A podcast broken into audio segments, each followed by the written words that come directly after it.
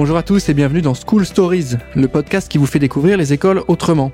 Ces dernières sont en pleine mutation et doivent faire face au changement de paradigme du secteur de la communication. Aujourd'hui, les usages changent, les métiers aussi.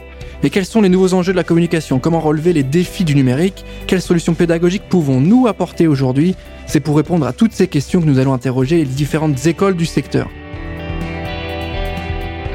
Et dans ce nouvel épisode, on va vous parler du concept d'employee advocacy. On va essayer de comprendre ensemble la place des réseaux sociaux au service de la marque employeur. On va essayer de faire la différence entre marque commerciale, marque employeur, comment intégrer les collaborateurs, quelle est leur place euh, et comment on fait vivre cette marque-là. Pour m'accompagner aujourd'hui, je reçois Vanessa Rémy qui est directrice de l'agence digitale Speedmetrics et intervenante au sein de l'école ISCODE. Salut Vanessa, comment tu vas? Salut Valentin, ça va, merci. Je suis ravi de t'avoir avec nous au micro de School Stories. Comme j'ai dit, on va parler euh, Employee Advocacy, qui est un thème qui revient assez régulièrement, qui est rattaché euh, à la marque employeur. On va essayer de définir tous ces termes. Avant de commencer, est-ce que Vanessa, tu peux nous pitcher un petit peu ce que tu fais avec l'agence? Oui, tout à fait. Bah, je suis consultante en stratégie digitale et euh, notre métier à l'agence, c'est de rendre nos clients plus influents sur euh, le web et sur les réseaux sociaux. Donc, on est une agence digitale, on crée, on optimise des sites internet, on gère des réseaux sociaux. Et ce à quoi on assiste, c'est qu'on a des entreprises euh, qui souvent naviguent à vue avec euh, leurs outils digitaux. Et notre métier, c'est de créer une synergie entre la communication des dirigeants, les collaborateurs et l'entreprise. D'accord, donc c'est essayer d'avoir quelque chose de cohérent et que la prise de parole en public des dirigeants soit au même rythme, au même niveau que la prise de parole globale de la marque, c'est ça? C'est ça, c'est que le digital, ça soit au service des objectifs stratégiques de l'entreprise. Le digital, c'est un outil, c'est un moyen. Et c'est bien de le rappeler, hein, c'est pas une fin en soi et c'est uniquement un moyen. Non mais c'est vrai, c'est important. Enfin, c'est pas parce qu'on va lancer quelque chose sur euh, LinkedIn que ça va marcher en fait. C'est juste savoir comment on le fait, comment on le fait bien. Et c'est ton job a priori. Euh, on va parler marque employeur. Euh, c'est un concept qu'on voit régulièrement. On intègre ça dans les process de recrutement. Beaucoup de gens regardent ce que fait l'entreprise, comment elle fonctionne, ce qu'elle a à l'intérieur. Et de plus en plus, ces marques-là ont besoin de rayonner à travers autre chose que leur marque commerciale ce qu'on pourrait appeler euh, la plateforme de marque, la proposition de valeur, les produits en tant que tels. Elles essayent plus de rayonner à travers cette fameuse marque employeur. Est-ce que tu pourrais nous redéfinir ce terme et nous expliquer un peu ce qui se cache derrière? Oui, c'est vrai qu'on en entend beaucoup, beaucoup parler. Euh, et puis, c'est un, un, terme qui a beaucoup évolué. Alors, la marque employeur, c'est simple. Hein, ça va être toutes les actions de communication qu'une entreprise va mettre en place pour booster le recrutement et pour fidéliser ses collaborateurs. Mais il y a eu énormément d'évolutions, notamment en ce qui concerne les moyens et puis la, finalité de la marque employeur. Au départ, euh, la marque employeur, euh, c'était vraiment euh, une photo des collaborateurs devant une pizza et photo pas très qualitative, mal cadrée, avec des sourires crispés, qu'on voyait beaucoup sur LinkedIn.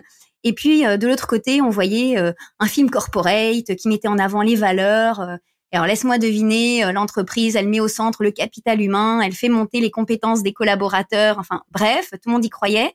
Donc c'est vrai que au départ, il y a eu un peu de il y a eu un démarrage un peu lent parce qu'on était euh, soit avec beaucoup d'authenticité, mais on n'en demandait pas tant, ou alors euh, une communication très corporate et justement pas assez authentique. Donc la marque employeur, notre objectif, c'est le recrutement, c'est la fidélisation mais il faut le faire avec authenticité, il faut le faire avec qualité. Et puis également, euh, comme tu en as parlé, euh, on peut pas se contenter juste de parler des valeurs de l'entreprise.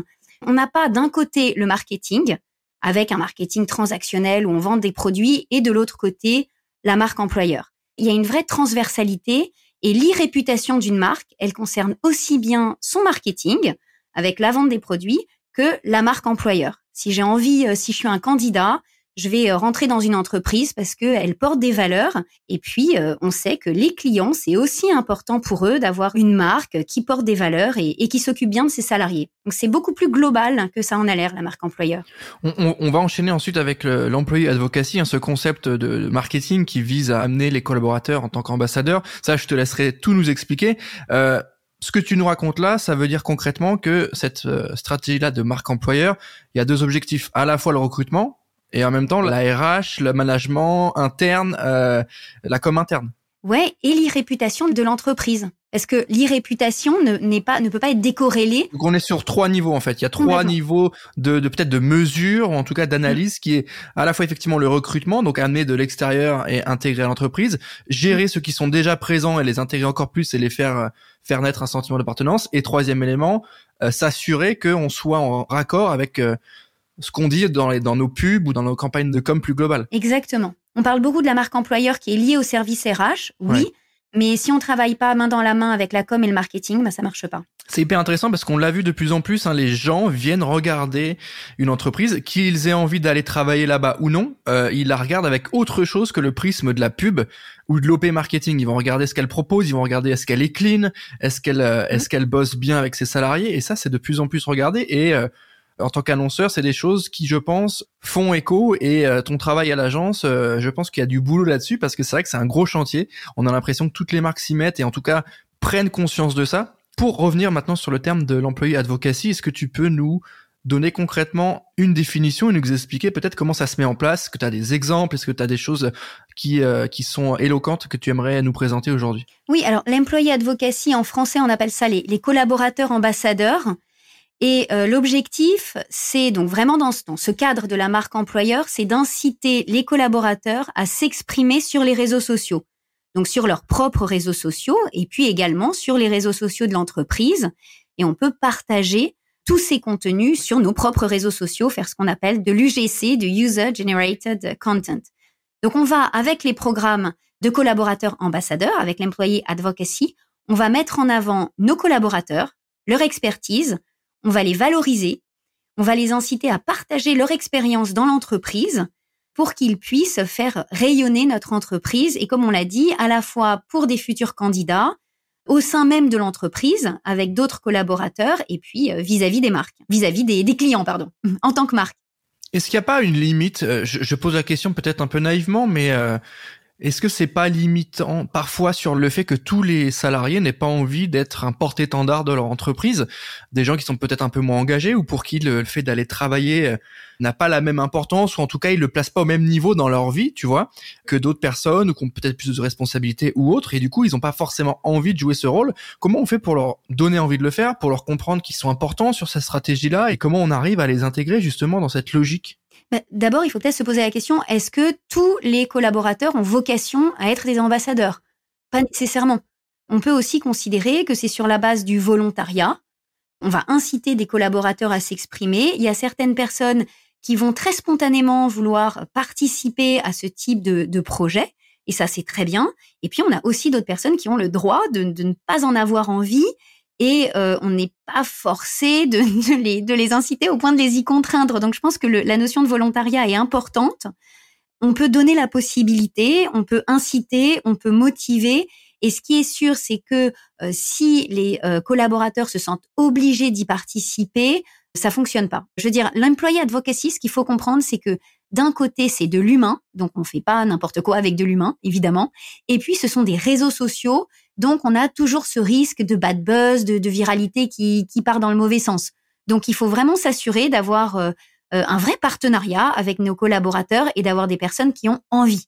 Mais après, pour répondre à ta question, évidemment, il y a des façons de les motiver et de les impliquer. Et la première chose, et c'est ce que tu disais, c'est qu'il faut leur expliquer quelle est la valeur ajoutée à la fois pour eux et pour l'entreprise qu'il y a une vraie valeur ajoutée pour eux à mettre en avant leur expertise et pas juste euh, se contenter euh, de venir faire leur travail, ne serait-ce que le fait de, les faire gagner en employabilité. Et tu vois, ça, c'est ce qui fait peur à beaucoup de dirigeants. Ils vont se dire, mais finalement, si j'ai mes collaborateurs euh, qui se mettent à être mis en avant, est-ce qu'ils vont pas me quitter? Est-ce qu'ils vont pas devenir tellement intéressants qu'ils vont me quitter? J'allais te poser la question justement parce que le fait de centraliser cette prise de parole et d'avoir un impact, une influence, notamment sur LinkedIn où on, on sent un expert, etc. Est-ce qu'il n'y a pas justement ce risque peut-être là aussi de dire bah tiens il va être démarché et comment on prend en compte ce risque? Est-ce qu'au final, peu importe la manière dont il s'exprime et la manière dont il est mis en avant, s'il est bon, il va forcément être démarché? Il va falloir réfléchir simplement à notre capacité à lui faire comprendre qu'il est bien dans la boîte, etc. Ou est-ce que c'est un risque euh, qu'on ne souhaite pas prendre du tout? Comment on jauge ça? Euh, Je pense pas que c'est en verrouillant la communication qu'on se protège. Je pense que euh, si on part du principe que euh, si les collaborateurs ne s'expriment pas, ils vont rester avec nous, on peut aussi partir du principe qu'il faut pas qu'ils montent en compétences, euh, on va pas les faire grandir. C'est pas l'intérêt de l'entreprise. Et puis, d'un point de vue de l'entreprise et du dirigeant, il faut aussi se poser la question est-ce que je peux me permettre, en tant que marque, en tant qu'entreprise, de communiquer sans avoir de relais? Est-ce que je peux m'affranchir de la communication de mes collaborateurs? À l'ère de l'influence digitale, ça me paraît de plus en plus compliqué parce que tout seul, c'est vrai que c'est sûr, c'est plus, on est plus sécurisé. Mais euh, si on est 200 collaborateurs, ben on va plus fort, on va plus loin. Donc euh, c'est quand même plus intéressant en termes d'influence digitale. Donc oui, c'est un risque à prendre, mais ce qu'il faut voir, c'est que l'employé advocacy, c'est accompagner nos collaborateurs pour grandir et ça leur donne juste, ben oui, envie de rester. Sur cette euh, mise en place là, comment on fait? Parce qu'il faut que tu nous répondes très concrètement. je pense évidemment à LinkedIn, mais qu'est-ce qu'on souhaite mettre en avant? Est-ce que il y a une prise de parole et une édito qui va être didactique, où on va prendre euh, l'expertise des employés pour euh, informer sur un sujet? Est-ce que ça sera un angle un peu plus euh, question-réponse? Est-ce qu'on va ouvrir, on va créer de la vidéo? Comment on fait en fait? Est-ce qu'il y a une stratégie à mettre en place? Il y en a plusieurs et laquelle il faudrait peut-être éviter justement au contraire? Il y a plusieurs stratégies à mettre en place. ce qu'il faut éviter, c'est les extrêmes. C'est-à-dire qu'il faut éviter de complètement verrouiller notre communication en se disant euh, j'ai tellement peur. En fait, il faut il faut pas être euh, animé par la peur. Si on se dit j'ai tellement peur qu'ils fassent n'importe quoi, je vais tout verrouiller, je vais prémâcher leur contenu et euh, je vais leur juste leur demander d'appuyer sur un bouton, on va avoir en réalité une communication qui va pas être authentique, ils seront pas motivés et tout le monde va le voir. Donc déjà le premier conseil c'est de ne pas verrouiller cette communication par la peur. L'autre chose, et on assiste aussi à ça, c'est qu'on va avoir des entreprises qui vont faire des conférences en disant mais c'est génial, c'est super, vous êtes nos ambassadeurs, on compte sur vous, et après on les abandonne. On les laisse euh, complètement se débrouiller. Et ils peuvent pas. Enfin, je veux dire, ils ont le syndrome de la page blanche. Ils savent pas ce qu'il faut dire. Ils savent pas comment s'exprimer. Donc, il faut les accompagner. Donc, d'un côté, on verrouille pas, et d'un autre côté, on les laisse pas euh, complètement perdus. Donc, en termes de, bonnes pratiques, je pense que déjà, la première chose à faire, c'est ce qu'on disait, c'est de se demander bah, qu'est-ce qu'ils ont à y gagner et de vraiment communiquer et de prendre le temps de bien expliquer ce qu'ils ont à gagner. On peut aussi, il y a des entreprises qui le font, euh, leur offrir des cadeaux, des incentives à partir du moment où ils euh, s'impliquent dans ce programme. Après, il faut pas qu'il n'y ait que ça. Il y a un côté ludique, les juniors aiment bien en général, mais bon, il faut pas avoir que ça parce que euh, ça peut pas être le seul objectif. Et puis ensuite, il faut les accompagner. Et oui, il y a plusieurs solutions pour les accompagner. Alors, on va avoir les grands groupes, euh, les grandes entreprises qui vont avoir des plateformes. Et on peut, on a hein, des plateformes de d'employee advocacy. Je peux vous en citer euh, pour ceux qui les connaissent pas. On a Socially Up, on a Sociable, Hilo, Sprinkler. Et donc, ces plateformes-là, elles vont accompagner l'entreprise et ses collaborateurs dans la mise en œuvre de ce programme. Donc, on va avoir des contenus qui vont être prêts, qui vont pouvoir être adaptés. On va avoir euh, des incentives et puis on va avoir un monitoring de l'e-réputation. Donc là, tu vois, c'est vraiment le, le package qu'on va avoir euh, programme employé advocacy. Des packages qui sont utilisés généralement par les grands groupes, par les grandes entreprises. Et puis après, on va avoir une autre façon qui va être de se dire, euh, je vais les accompagner. Donc je vais bâtir avec eux leur stratégie on va leur expliquer où on veut aller, on va bâtir avec eux leur stratégie, on va parler ensemble des formats et on va les accompagner dans la création de ces contenus. Donc très concrètement, on va leur dire voilà, euh, vous allez aller à ce salon, quel type de contenu vous pourriez créer, leur donner des exemples. Potentiellement, ils peuvent envoyer les vidéos et le service communication peut retravailler un peu la vidéo.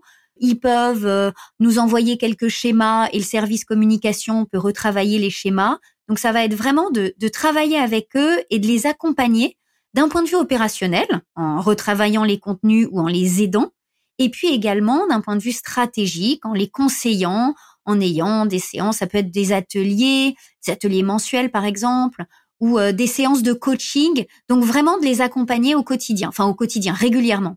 Est-ce que je réponds à ta question? Est-ce que non, mais c'est oui, bien sûr, c'est hyper complet. Euh, ça remet quand même euh, en lumière les enjeux et le boulot qui a effectué derrière et c'est quand même hyper intéressant. Est-ce qu'il y a un réseau social à utiliser en, en, en priorité? Parce qu'évidemment tout ce qu'on se raconte là c'est à la lueur du social media et de ses opportunités et cet outil. Euh, est-ce que un LinkedIn sera plus puissant qu'un Instagram? Ou est-ce qu'un TikTok là il y a pas mal de choses à faire? On voit Orange a quand même des contenus assez cool sur TikTok et pas mal avec des employés. Est-ce qu'il y a une plateforme à privilégier? Alors, le, quand on parle d'employé advocacy, c'est vrai que le réseau social qui nous vient tout de suite à l'idée, c'est évidemment LinkedIn. parce que c'est un réseau social qui est professionnel, donc on n'a pas de risque de conflit avec des réseaux sociaux euh, personnels des collaborateurs. Euh, c'est un réseau social professionnel et c'est évident. Mais c'est pas effectivement le seul réseau social à privilégier. Et là, tout va dépendre des réseaux sociaux qui sont utilisés par l'entreprise et puis hmm. par nos cibles. Peut-être aussi le B2B versus le B2C aussi peut-être. C'est ça. Bien sûr, c'est-à-dire que si tu vas, si tu es en B2B, bah, évidemment, tu vas être beaucoup plus euh, sur, euh, sur du LinkedIn. Mais euh, en B2C, on a, on a des entreprises qui sont principalement sur, bah, sur Instagram. Et donc, il y a une évidence à être sur Instagram dans certains secteurs. les, les salariés seront eux-mêmes sur Instagram. Et là, il faut, ou TikTok, comme tu le disais, mais là, effectivement, il faut être bien vigilant euh, moi, j'ai accompagné une entreprise euh, justement sur TikTok et c'est vrai qu'il faut être quand même vigilant que nos salariés, qui sont souvent des, des jeunes sur TikTok, euh, on ait des comptes qui restent, qui respectent les valeurs de l'entreprise. Vanessa, est-ce que si on est, euh, je prends un exemple parce que moi j'aimerais, j'aime bien parler aussi pour les les plus petites structures qui nous écoutent ou surtout les étudiants là qui auront des projets à rendre et qui ont justement cette euh, ce concept-là de l'employé advocacy à, à déployer et à, à tester. Est-ce que le fait d'avoir une page Insta quand une, entreprise et de filmer ses salariés avec un peu de du behind the scene, euh, des choses un peu en, interne, etc., où on filme vraiment les, les salariés, ils se mettent en scène un peu, ça rentre dans ce cadre-là ou pas ou c'est encore quelque chose d'autre? Oui, alors ça rentre dans le cadre de la marque employeur, behind the scenes. Après, c'est vrai que l'employé advocacy, on part vraiment du principe que ce sont les collaborateurs qui s'expriment directement. On peut les y aider, mais on a vraiment cette idée de les laisser s'exprimer. Ce sont eux les porte-parole. Et à partir du moment où c'est eux les porte-parole, oui, ça rentre complètement euh, dans notre thématique d'employé advocacy. À travers tous ces termes en anglais qui reviennent de manière récurrente, euh, j'aimerais bien que tu nous éclaires un petit peu sur la différence entre ces trois concepts, l'employé advocacy, le social advocacy et le brand advocacy. Est-ce que tu peux peut-être euh, nous détailler la différence? Est-ce qu'il y a une différence de format? Est-ce qu'il y a une différence de prise de parole, de stratégie? Oui, ah bon. L'employé advocacy, euh, comme tu l'as compris, enfin comme on en a parlé, c'est le fait d'avoir des, des, collaborateurs qui s'expriment sur les réseaux sociaux, qui sont incités à s'exprimer sur les réseaux sociaux pour mettre en avant donc euh, l'entreprise et puis également leur expertise et leur expérience collaborateur. Le social advocacy, c'est qu'on met plus en avant la dimension réseaux sociaux. C'est-à-dire l'employé advocacy, effectivement, on va pouvoir le partager sur un site internet, sur d'autres canaux de diffusion. Social advocacy, c'est vraiment uniquement sur les réseaux sociaux et principalement sur les réseaux sociaux du collaborateur lui-même. Donc on n'a pas, on a beaucoup moins de user generated content où on va avoir un partage de ces contenus sur d'autres canaux de l'entreprise type site internet. Et ensuite, euh, la brand advocacy. Alors là, c'est plus large. Euh, ça va être tous les euh, influenceurs qui vont s'exprimer au nom de la marque, au nom de l'entreprise. Donc là, on n'a pas uniquement les collaborateurs, on va avoir des partenaires et puis bien sûr nos influenceurs. Ça peut être des clients ou, ou des, des personnes qui bénéficient d'une certaine notoriété euh, dans leur secteur. Vanessa, aujourd'hui, toi, tu es également intervenante au sein de l'ISCODE hein, qui sponsorise cet épisode. Est-ce que tu peux nous parler un peu des cours que tu as et euh, la relation que tu as avec les étudiants? Est-ce que ça, ça leur parle? Est-ce que tu sens qu'il y a déjà une certaine connaissance de ça? Est-ce qu'ils sont à l'aise? Parce qu'on parle souvent de génération euh, qui est née avec les réseaux sociaux. Est-ce que par ailleurs, tu sens qu'il y a une maîtrise plus que d'autres années ou pas? Alors, donc, en ce qui concerne les cours, moi, je suis intervenue sur le marketing d'influence, pour rester dans la notion d'influence digitale. Euh, les étudiants, euh, ben, en général, ils, euh, ils aiment, ils ont une appétence pour les réseaux sociaux, ils aiment s'exprimer sur les réseaux sociaux, mais il n'y a pas nécessairement de, dimension stratégique. Donc, ils, sont sur les réseaux sociaux, mais beaucoup d'un point de vue personnel. Après, il y a de plus en plus d'étudiants qui ont vraiment vu qu'il y avait un, un intérêt à euh, s'exprimer euh, sur euh, les réseaux sociaux et à les utiliser pour se mettre en avant, mettre en avant leur leur expertise. Donc oui, il y a de plus en plus cette, cet attrait des étudiants. Souvent, les étudiants ne se sentent pas légitimes en se disant mais je suis jeune, qu'est-ce que j'ai à raconter bah, T'as plein de choses à raconter, t'as ton expérience, t'as ce que tu vis au quotidien, t'as ton regard. donc c'est déjà très intéressant. Et puis également, ils ont tous les projets qu'ils font à l'école, donc ils peuvent en parler. Et euh, ceux qui sont en alternance ou qui ont des stages, qui ont une activité professionnelle, ils peuvent également en parler. Donc, euh, donc il y a plein de choses à faire et euh, il faut pas attendre d'être le grand expert du moment pour pouvoir s'exprimer. Ils ont leur place. C'est un peu le sujet LinkedIn hein, au final, et je trouve intéressant ton point de vue sur le, le fait qu'on peut s'exprimer, on peut raconter des choses sans pour autant prendre euh, sa cape de gourou et d'expert sur tous les sujets. Et ça peut être également intéressant d'avoir un regard sur le monde, euh, un retour d'expérience, euh, un avis simplement de la part d'un jeune ou d'un étudiant. Donc ça, c'est des choses qu'ils ont, je pense, assez bien compris. On le voit parfois sur LinkedIn.